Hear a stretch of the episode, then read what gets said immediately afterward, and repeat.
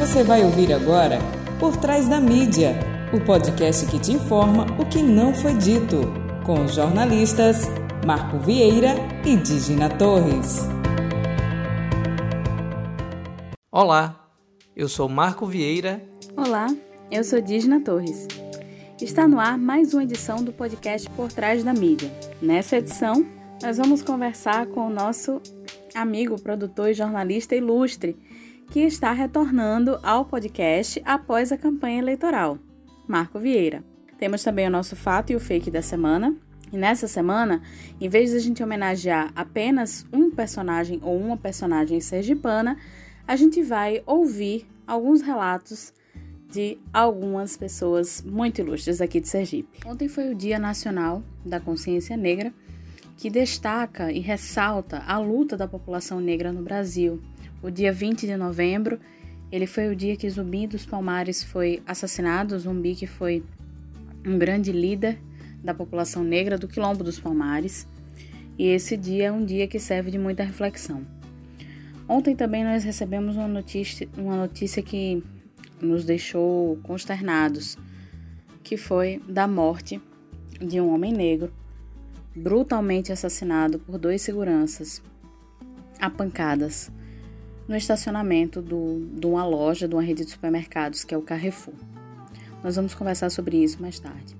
Mas nesse momento eu gostaria de chamar Marco Vieira, o nosso colega, produtor, meu amigo querido e jornalista aqui do podcast Por Trás da Mídia, para que ele fale um pouco sobre a sua trajetória enquanto homem negro de periferia. Que ele converse um pouco com a gente. Vamos ouvi-lo? Olá, Dígina. Bom estar de volta a galerinha aqui também do Por Trás da Mídia. E é muito bom ter esse feedback que a gente tem recebido dos nossos ouvintes é, por e-mail, né? Vocês estão mandando lá perguntinhas, sugestões de pautas por e-mail e a gente podendo abordar esses temas todos aí. Então, estou feliz de estar de volta depois dessa, dessa campanha, dessa labuta aí de três meses, quase quatro meses. Muito bom estar aqui. E o nosso tema de hoje, né? Já que hoje eu sou entrevistado, vamos falar um pouquinho sobre é, a minha percepção de mundo aí, né? Das coisas que eu vivenciei e por que que eu luto aí contra o racismo, né? Então eu tenho 46 anos, eu sou Marco Vieira, sou jornalista de formação, mas também sou estudante de direito, trabalho com a área cultural, com audiovisual, com fotografia. Lancei um livro ano passado que é o Salinas, que no livro, no livro inclusive eu abordo algumas questões é, como racismo, né, e outras questões também que têm envolvimento direto, né, com o meu dia a dia. E lá eu pude falar um pouquinho mais. Mas vamos lá. Né? Então eu nasci numa periferia de Aracaju, né? no bairro Bugio. Aos 14 anos eu comecei a trabalhar numa empresa de supermercado. Fui explorado como a maioria dos trabalhadores brasileiros são, né? Então lá nesse primeiro emprego eu era, era empacotador, né? repositor, lavava banheiro, que era um banheiro público que tinha nesse supermercado. É, que, atend... que era, ficava de frente para uma rodoviária, né? Então você imagina a quantidade de gente que ia lá. É, e lá também é, fui cartazista, né? Com o passar do tempo, acabei virando cartazista, também fui promovido para cartazista. Mas eu lembro que eu, na época eu era muito magro, né? Tinha acho que 50 quilos. Então eu pegava, né? Descarregava caminhões dentro desse supermercado, né? Para a câmera, para câmera frigorífica do supermercado, caminhões com caixas de margarinas e mais caixas. Adoeci nessa época, então a exploração rolou no lombinho aqui que não foi brincadeira não. Mas aquela coisa, né? Primeira experiência profissional você vai se sujeitando a tudo que, a, que lhe, lhe, colocam né, pela sobrevivência, porque ou trabalha, se não trabalhar não come, né? Então é, é, você por você mesmo, né? Sou de uma família numerosa, né? Meus pais é, não, não, não estavam trabalhando nessa época, né? Já eram idosos e tinha adoecido, meu pai principalmente que era, tinha adoecido, minha mãe era dona de casa. Então eu sentia a necessidade de trabalhar nessa época, né? Então realmente foi muito trabalho mas a, a, educação foi ela que me, propor, me proporcionou uma reviravolta, assim, né? Eu, é claro que quando você chega na adolescência e vai passando para a fase adulta é, e continua em boa parte aqui do Brasil assim, ou você trabalha ou você estuda. E você conseguir conciliar as duas coisas, estudar bem, realmente se aprofundar nos estudos é difícil. Então eu passei seis anos sem estudar é, e tive que correr atrás depois desse tempo perdido para daí entrar na faculdade e tudo mais. E alguns episódios, né, da, da, questão do racismo é direto, né? Então eu lembro que a primeira briga que eu tive na escola, né, acho que é a primeira e única, não, duas vezes eu briguei na escola e pelo mesmo motivo. porque um coleguinha tava, tava é, como é que eu posso, como a gente fala aqui em Sergipe, zombando, né? De uma, de uma, de uma menina que ela também tinha um cabelo crespo, como o meu, e chamando ela de nega do cabelo duro e tal. E aí, na hora, né, a ira subiu e eu fui lá, disse umas coisas pro colega e ele, ele revidou e a gente começou a brigar e tal. E foram os dois é, suspensos por alguns dias da escola lá, mas pela defesa disso. Lembro também que já na década de 90, eu entregando um, umas fotografias né, que eu fazia em algumas festas aqui em Aracaju, eu fui num bairro nobre aqui, né, é, no bairro 13 de Julho, numa área nobre, na verdade, é, e quando eu fui subir no elevador, um morador queria que eu fosse no elevador de serviço e não no elevador social. Né? E eu disse não, que eu tinha sido convidado para estar ali, eu ia no elevador social e tal, e foi aquela conversa para lá, conversa para cá. E eu fui no elevador social e ele ficou do lado de fora esperando o elevador descer para não ir junto comigo. Né? Então é uma das coisas também que eu lembro. Né? Eu curto muito reggae, né? sou fã de Edson Gomes é, que é um baiano, né? E as letras dele, né? Então tudo que, que desde, desde os 10, 12 anos que eu curto Edson Gomes e as letras, né? Elas retratam, né? Boa parte das coisas que a gente, o homem negro na periferia, sofre, né? Violência policial, né? Você está com um boné e uma bermuda, você é jogado na parede porque acham que você é bandido, só por estar caracterizado dessa forma. Na minha época de juventude era assim. Levei uns dois bacolejos. E se estiver ouvindo reggae, ainda mais, já vai ser chamado de maconheiro, né? Tem isso também. Né? Mas você, a gente vai se superando. E a educação é essencial para você poder saber dos seus direitos, para poder se defender. E quando você também ascende, né? né? Então hoje eu trabalho, eu trabalho há 12 anos com assessoria, com assessoria política, sou formado em jornalismo, conquistei dois prêmios é, de jornalismo aqui em Sergipe. É, trabalhei em jornais, né, escrevendo e, ou fotografando, né, sempre fazendo a atividade que eu amo muito. É, o prêmio que eu venci em 2007 foi sobre a questão do preconceito contra os ciganos, né? então foi sobre é, famílias de ciganos que vivem aqui em Sergipe, então fiz uma reportagem sobre a vida deles também. Então, quando a gente chega num espaço de que, que você pode abrir pontes, né? Você não pode, é, é, você tem que trazer, né? Essa galera é, do movimento negro, né, os outros irmãos negros que sofrem os preconceitos e o racismo pela sociedade. Então, quando você está num espaço é, de poder, ou próximo dele, vamos dizer assim, né, porque é necessário que a gente ocupe esse, esse espaço de poder na política, né, nas Forças Armadas, no judiciário. É necessário que a raça negra ocupe esses espaços para que a nossa vida não seja direcionada pelos brancos, sabe? Para que eles achem né, que o racismo a gente sabe que é institucional, que ele está também nessas instituições. Não adianta dizer que não tem racismo, como o vice-presidente Hamilton Mourão essa semana né, afirmou que não havia racismo no Brasil, né? E depois a gente vê uma foto do alto comando do Exército com 21 homens brancos na foto, sem nenhum negro. Né? Não adianta dizer que não tem. Ah, sim. E cabe a gente, a raça negra, se qualificar, se estudar cada vez mais né, transpor todas essas, essas barreiras que, que essa sociedade racista nos coloca, para que quando a gente chegue nesses espaços de poder ou próximo deles, a gente possa ser, a gente possa ser ponte sabe? Para que é, seja é, que a gente represente né? Não ponte no sentido de representatividade sabe Digna que a gente consiga fazer com que por exemplo você né da academia né, com mestrado, com doutorado, então que sirva de inspiração, de exemplo para outras mulheres também. Então, se ela conseguiu, eu também consigo, né?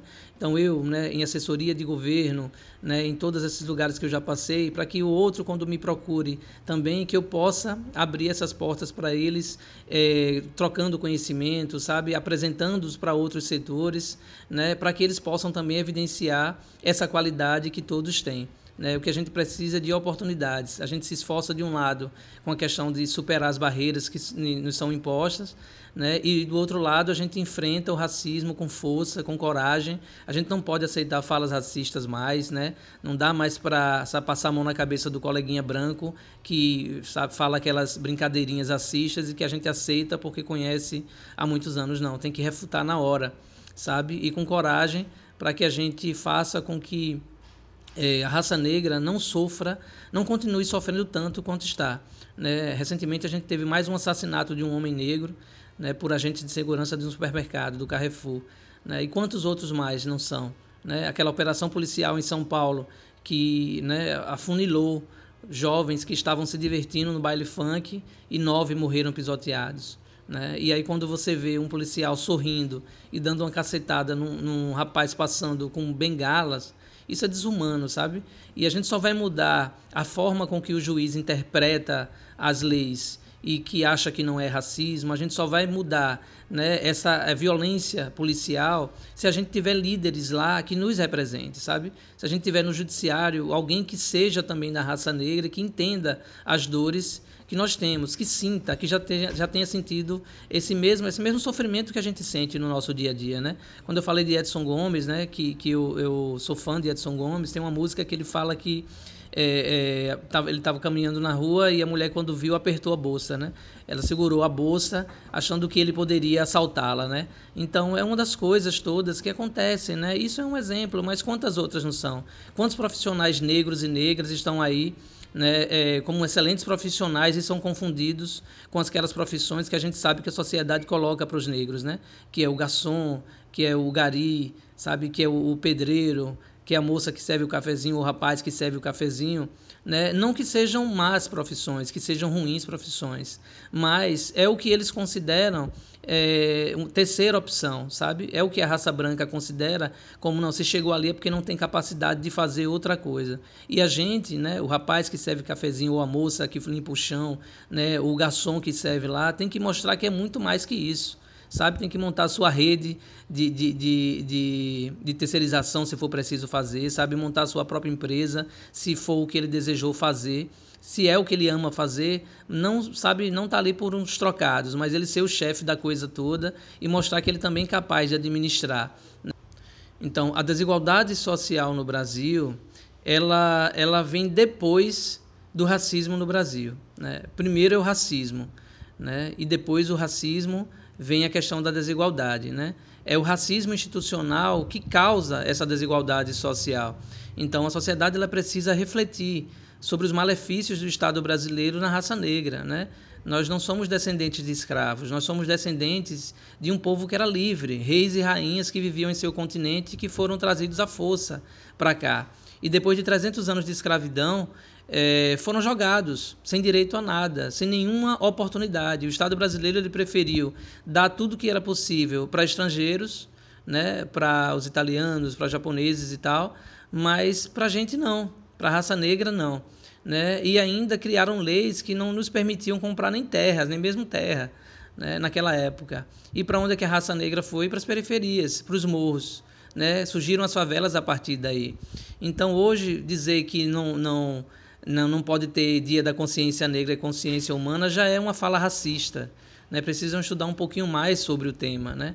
Então a gente precisa cada vez mais, seja na academia, seja no nosso dia a dia, sabe, dialogar sobre o racismo no Brasil e vencer, sabe? A, a, o homem negro, a mulher negra, eu sei que a gente tem que provar todos os dias que nós somos bons, né? Como, como uma amiga falou recentemente numa live que eu participei né, a gente incute na nossa mente que a gente tem que provar, mesmo sabendo que a gente é bom, que a gente é melhor ainda. E vai fazendo coisas para mostrar para a sociedade que a gente é capaz.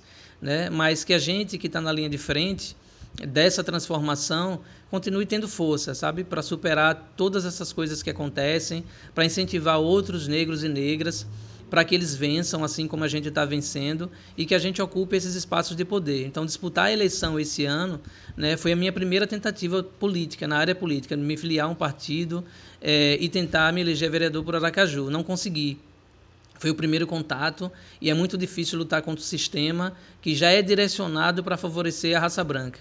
Né? E mesmo quando criam é, uma lei é, dizendo que eu tenho direito a, a um valor né, que vem do governo federal para que a eleição seja possível e eu não recebo isso, né? E no meu partido também tem negros, né? Então faz a gente refletir cada vez mais da necessidade de ocupar esse espaço de poder, né? Então que a gente siga firme, que a gente siga forte, né? A nossa luta não acaba nenhum dia, são vitórias, mas logo depois vem mais imposições da sociedade e a gente tem que vencer sempre para poder inspirar todos os outros que virão depois da gente. É, sobre a questão do engajamento, né, de como o que, é que a sociedade precisa fazer para se engajar nessa luta antirracista, primeiro é que a gente tem que olhar para os lados. A gente tem que buscar os amigos, os familiares né, é, que estão lá, que têm a pele mais clarinha, para que forme corpo com a gente, sabe? Para que eles conscientizem também os demais a evitar até mesmo as falas, sabe? As falas que são racistas, as colocações. É, eu lembro que tem uma época exigiam até que você tivesse boa aparência para poder ocupar uma vaga no mercado de trabalho.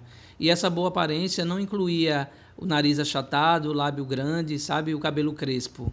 Não era esse o perfil da, da boa aparência deles. Então a gente precisa continuar conscientizando, né? O Estado quando ele institui um regime de, de cotas raciais, foi um avanço muito grande. E eu acho que essa, essa ira, sabe, dos racistas, ela vem daí, né? De, de, na hora, no momento em que é, né, ficou valendo o regime de cotas, o sistema de cotas, né, ou mesmo aquele que eu já citei da questão da empregada doméstica, então aumentou ainda mais a raiva e o racismo ele começou a se aflorar ainda mais. Ele já existia, era velado, agora não. Agora as pessoas estão fazendo, os racistas, eles fazem questão de olhar para uma câmera e dizer eu sou racista e bater no peito.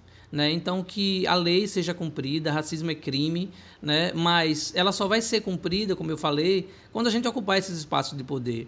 Um racista branco não vai julgar um racista branco nem dizer que ele está errado. Né? Ele vai olhar, né? não deveria, mas infelizmente vai passar a mão, vai dizer que não pode, vão querer se meter numa instituição privada, como foi a questão do, do Magazine Luiza recentemente, que promoveu um sistema de treinamento só para negros, né? e aí revoltou os assistinhas todos. Né? E ainda tem gente do Ministério Público, infelizmente, sabe, que estão lá nessas instituições e que também pensam da mesma forma. Né? Então é a gente realmente ocupar os espaços de poder, não há outra forma, Dígina que não seja ocupando os espaços de poder, para que a gente mude isso. Né? Primeiro, na conscientização da sociedade, dos que são humanistas de fato estar do nosso lado. E segundo, ocupar os espaços de poder, para daí sim o poder público tomar as providências necessárias nesse combate ao racismo.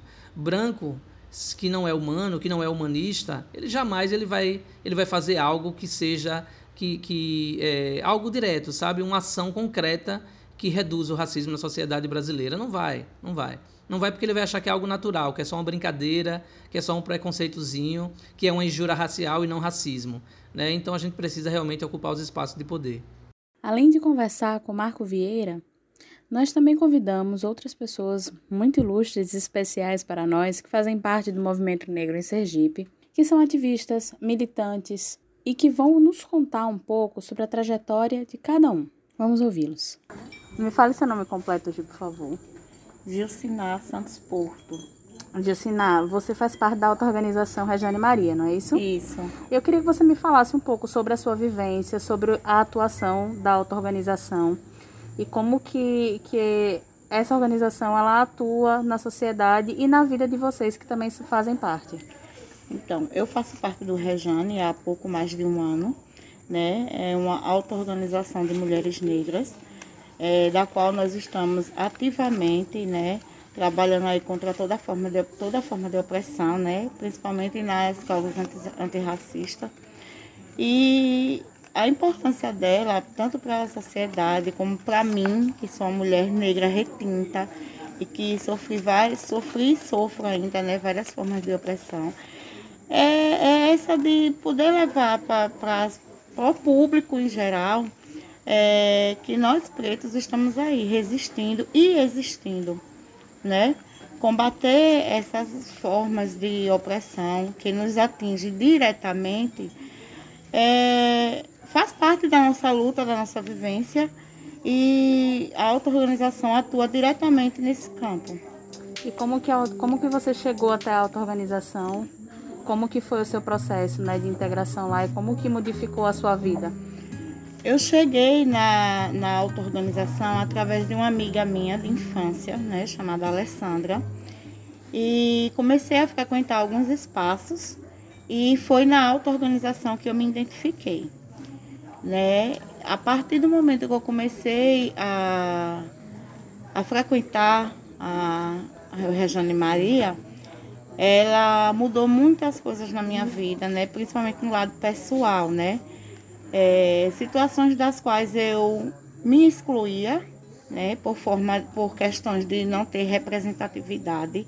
Eu me encontrei lá é, e estou caminhando na direção certa mesmo, na, é, abrindo mesmo a minha mente, me reconstruindo, né? e vivenciando isso da melhor forma possível.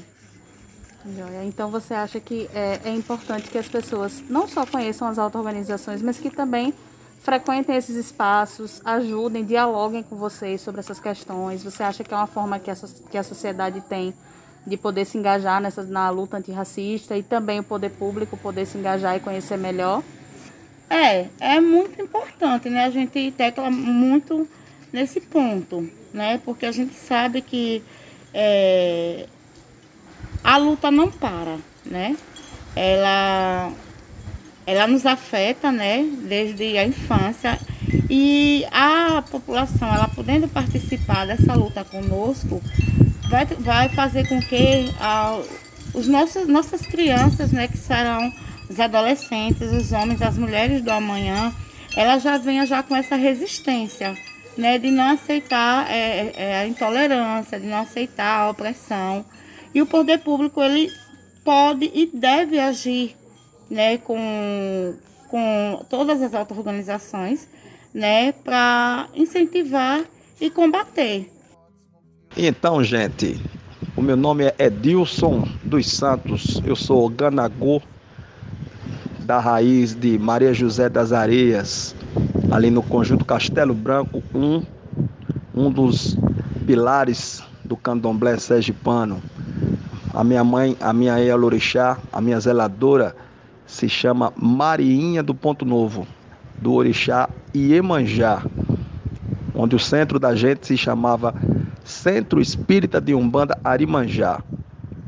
Tenho 45 anos de idade, aprendi a tocar aos 4 anos, vim receber a permissão para tocar para os, os orixás Kisses Voduns a partir dos meus 17 anos. Estou aqui na trajetória, na, na briga, na luta pela consciência da intolerância religiosa e do respeito à, nossa raça, respeito à nossa ancestralidade. Respeite o meu axé, que eu respeito seu amém. Precisamos lutar por igualdade. Que essa, essa, é, essa próxima política que vem aí, esses, esses próximos governantes que vêm aí, eles tenham mais consciências para com a nossa religião, para com a nossa cor. Precisamos de respeito. Olá, eu sou Jorge Soares, tenho 27 anos, sou mulher preta. É, fui convidada por Disney a participar e falar um pouco de como é ser mulher preta nessa sociedade machista e racista que a gente vive. É, sempre que eu falo, é, eu falo como mulher preta que convive com o assédio e a descredibilização e o racismo, né? A gente lida com preconceito desde a infância, somos induzidas a não nos aceitarmos, os padrões nos excluem e assim criam a visão de que o preto não se encaixa nos padrões de beleza. E realmente, não nos enquadramos, porque quando é, a mulher preta entende o seu papel na sociedade e se aceita, isso se torna um ato de protesto, porque incomoda as pessoas. Por mais que a gente não seja influenciadora intencionalmente, é que a gente acaba se tornando. A gente começa a mudar a forma como as pessoas nos veem. Há três anos, quando eu aceitei o meu cabelo e assumi os meus cachos, né, eu pude entender melhor o que é o preconceito e o racismo velado que está nas entranhas de todo mundo. É, ao mesmo tempo que muitas pessoas elogiavam e elogiam meu cabelo, a forma como eu me visto, como eu me posiciono, muitos também tecem comentários preconceituosos pelos mesmos motivos. Se a gente não mantém firme para a gente né, a nossa identidade, as nossas raízes e se reafirma nisso todos os dias, em algum momento a gente acaba se abatendo. Né? Porque a imagem da mulher preta que aceita suas raízes, se alimenta disso, é, tem que ser exposta cada vez mais a forma como a gente se veste, como arrumamos nossos cabelos, os acessórios que usamos, a religião que escolhemos, é, começa a expor quem realmente somos, né? Começa a falar por nós. E sim, é um ato de protesto e cada vez mais fortalecendo é, a nossa identidade, né? E a gente precisa cada vez mais seguir por esse caminho para ir quebrando essas barreiras e colocando a nossa imagem é, como belo também, porque nós somos belas, nós somos mulheres lindas, mulheres fortes, mulheres guerreiras, como todas. Mas a mulher preta é, sofre muito com essa questão, né, com a descredibilização no trabalho, no, no meio das amizades, no mesmo seio familiar, em todos os lugares. Então, eu, enquanto mulher preta que me aceito, me amo como eu sou, eu sou linda, eu sou maravilhosa. E é isso, no Dia da Consciência Negra, que tenhamos mais respeito e menos racismo, com certeza. Meu nome é Kian Lemos, atualmente estou secretário de Juventude do Partido dos Trabalhadores, referência técnica de políticas públicas para a juventude nos direitos humanos do Estado é, e militante do coletivo político periférico Entre Becos. Né?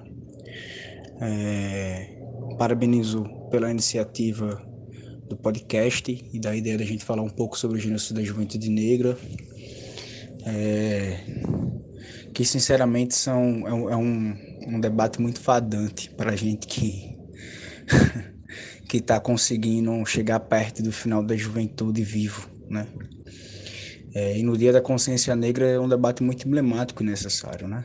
É, eu, particularmente, sou contra a comemoração da consciência negra, primeiro porque é uma questão de consciência do que foi o racismo, que se é necessário, né? Do, que, do quanto ele foi estruturante para a sociedade que a gente tem hoje. Segundo, porque é um dia que a gente comemora um homem que foi açoitado e espancado até a morte. É... E aí a gente vai falar de consciência negra, mas foi o dia da morte do grande Zumbi dos Palmares que lutou pela liberdade do povo negro afro-brasileiro, né? Então eu tenho um pouco de ressalvas a se fazer esse dia.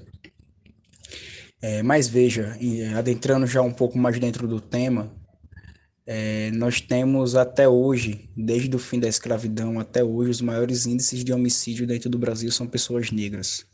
E na sua grande maioria são homens jovens negros, né?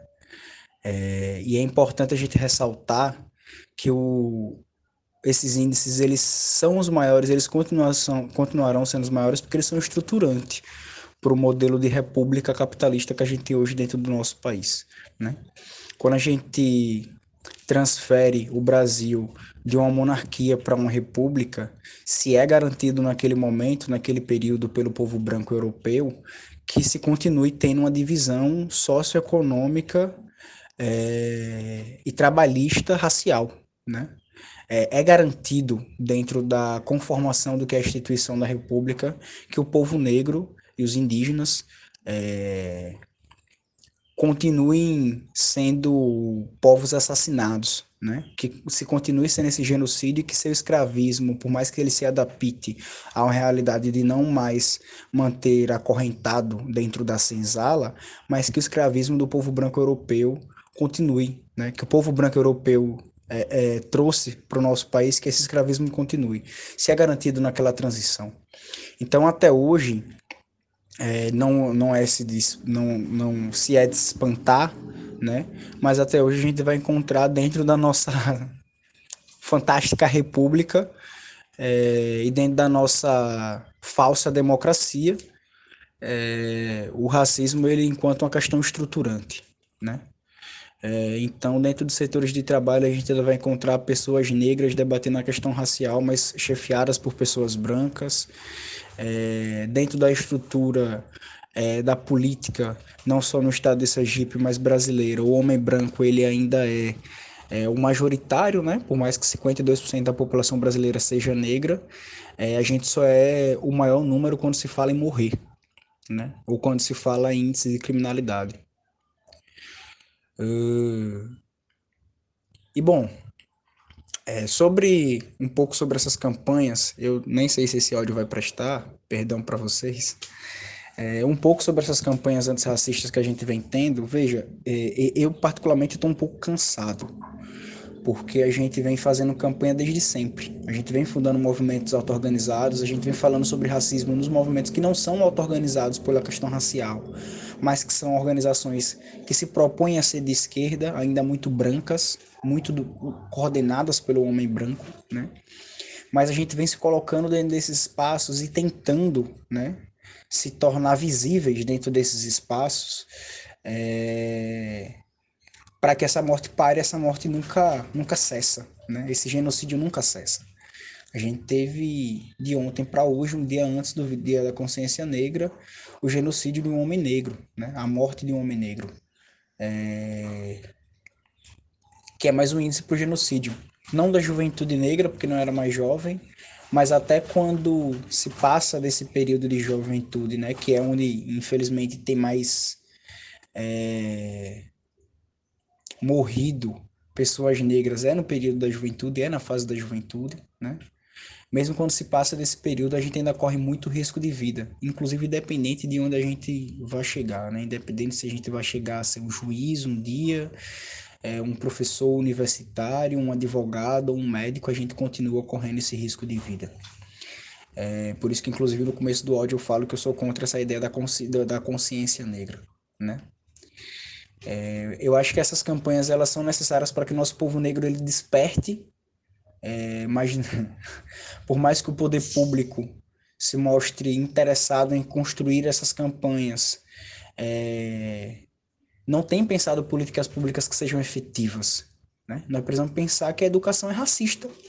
Nós precisamos pensar que a saúde é racista, que a assistência social é racista e que elas precisam ser ressignificadas, entendido o que nos foi negado em todo esse tempo de historicidade do povo negro, de evolução da sociedade brasileira e que precisa ser revisto, né? Que nós precisamos ter acesso. Eu acho que principalmente para a gente acabar com o genocídio do povo negro dentro do Brasil, a gente precisa repensar a educação, a educação social. Não estou falando só da educação das escolas, não. Nós precisamos repensar por um todo a nossa sociedade para que a gente não tenha mais esses índices é, infelizes de vinte e tantos jovens mortos por dia no nosso país. Olá, é, meu nome é Ramon Diego, sou graduado em dança, é, especialista em coordenação pedagógica e mestre em ciência da religião ambos pela Universidade Federal de Sergipe. Desde a graduação pesquiso a cultura afro-brasileira e africana. É, sou também Ogã no Ilhaxé Alaruque Babajagunã, onde sou Ogã.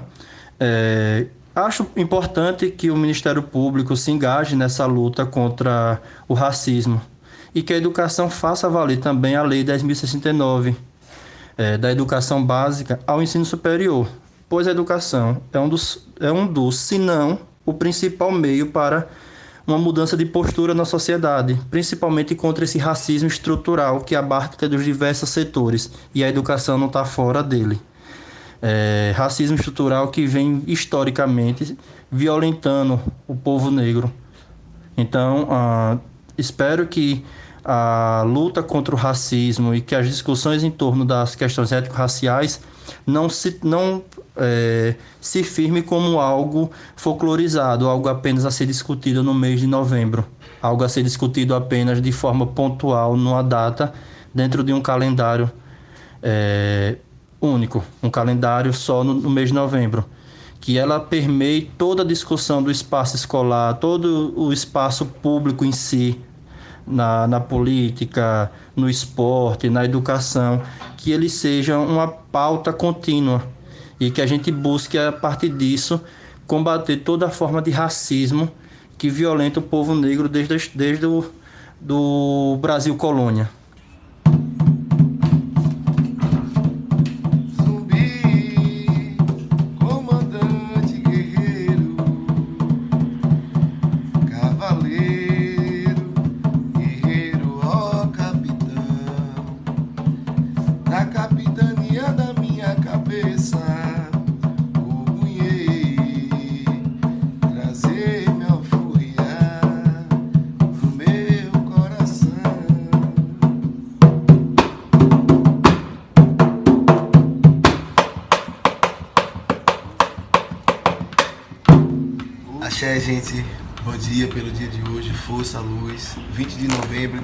Consciência negra. Sou Alan de Xangu, sergipano, artista plástico, cantor, compositor, percussionista. Né? Iniciado na religião de matriz africana, onde eu sou ebome, né? no Ilhaxé, Alaruque, Babá Jagunã. Me iniciei no Ilhaxé Umimafé, na cidade de Riachuela, aqui em Sergipe. Mas o que me traz hoje é falar sobre o Dia da Consciência Negra relembrar meus antepassados, Zumbi, Candara, Nicotirene, né? aqui os nossos, os nossos guerreiros vivos, né? Severo de Acelino, várias outras pessoas que fazem parte da cultura preta desse estado. Né? Queria mandar um, um abraço, uma axé lá para Vanessa, aí para Vanessa, né, que organiza o Festival de Cultura do Brasil em Viena, na Áustria, e está dando essa oportunidade para os artistas, os, né, os religiosos, toda a classe que acredita que a arte pode mudar o mundo.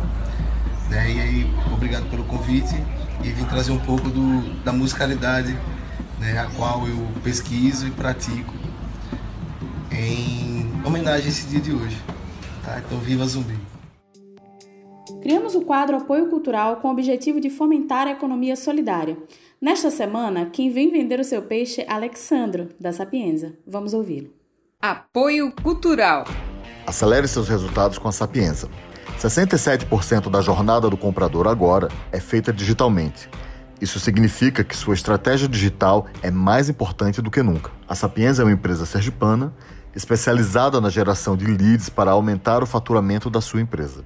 Aceleramos o crescimento de empresas utilizando estratégias de marketing e vendas, análise de dados de otimização de resultados, produção de conteúdo e campanhas com foco em performance. Se você tem uma empresa de serviços ao consumidor, varejo físico ou e-commerce, acesse www.sapienzae.com.br para saber como acelerar os seus resultados junto com a gente.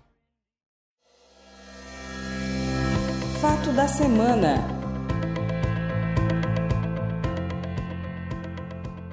Aconteceu um golpe em 2016 e de lá para cá não tivemos ganho algum. Foram só perdas. Mas no dia 15 de novembro, o resultado das eleições para vereadores pelo Brasil trouxe surpresa e esperança. A eleição de mulheres negras e mulheres trans representa o levantar de trincheiras contra o machismo e o conservadorismo no Brasil. A paranaense Carol D'Artora teve 8.874 votos e se tornou a primeira mulher negra na Câmara de Vereadores de Curitiba. A professora Ana Lúcia Martins foi eleita em Joinville e também se tornou a primeira mulher negra na Câmara da cidade. Ana foi ameaçada de morte com a seguinte frase: Agora só falta a gente matar ela e entrar o suplente que é branco. Ela segue resistindo. Em Aracaju, Linda Brasil, mulher trans, foi a vereadora mais votada da cidade. Superou preconceitos e o poderio financeiro de alguns candidatos que fizeram campanhas luxuosas, inclusive usando até Camaro em suas carreatas. É ou não é para aplaudir de pé? Que sigam firmes e que continuem inspirando outras mulheres.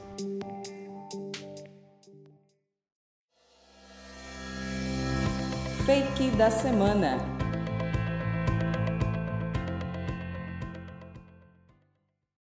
Lembrando mais uma vez que esse quadro são para aquelas notícias tão absurdas e surreais que parecem fake, mas infelizmente não são. O fake aqui nesse caso é uma ironia, tá bom?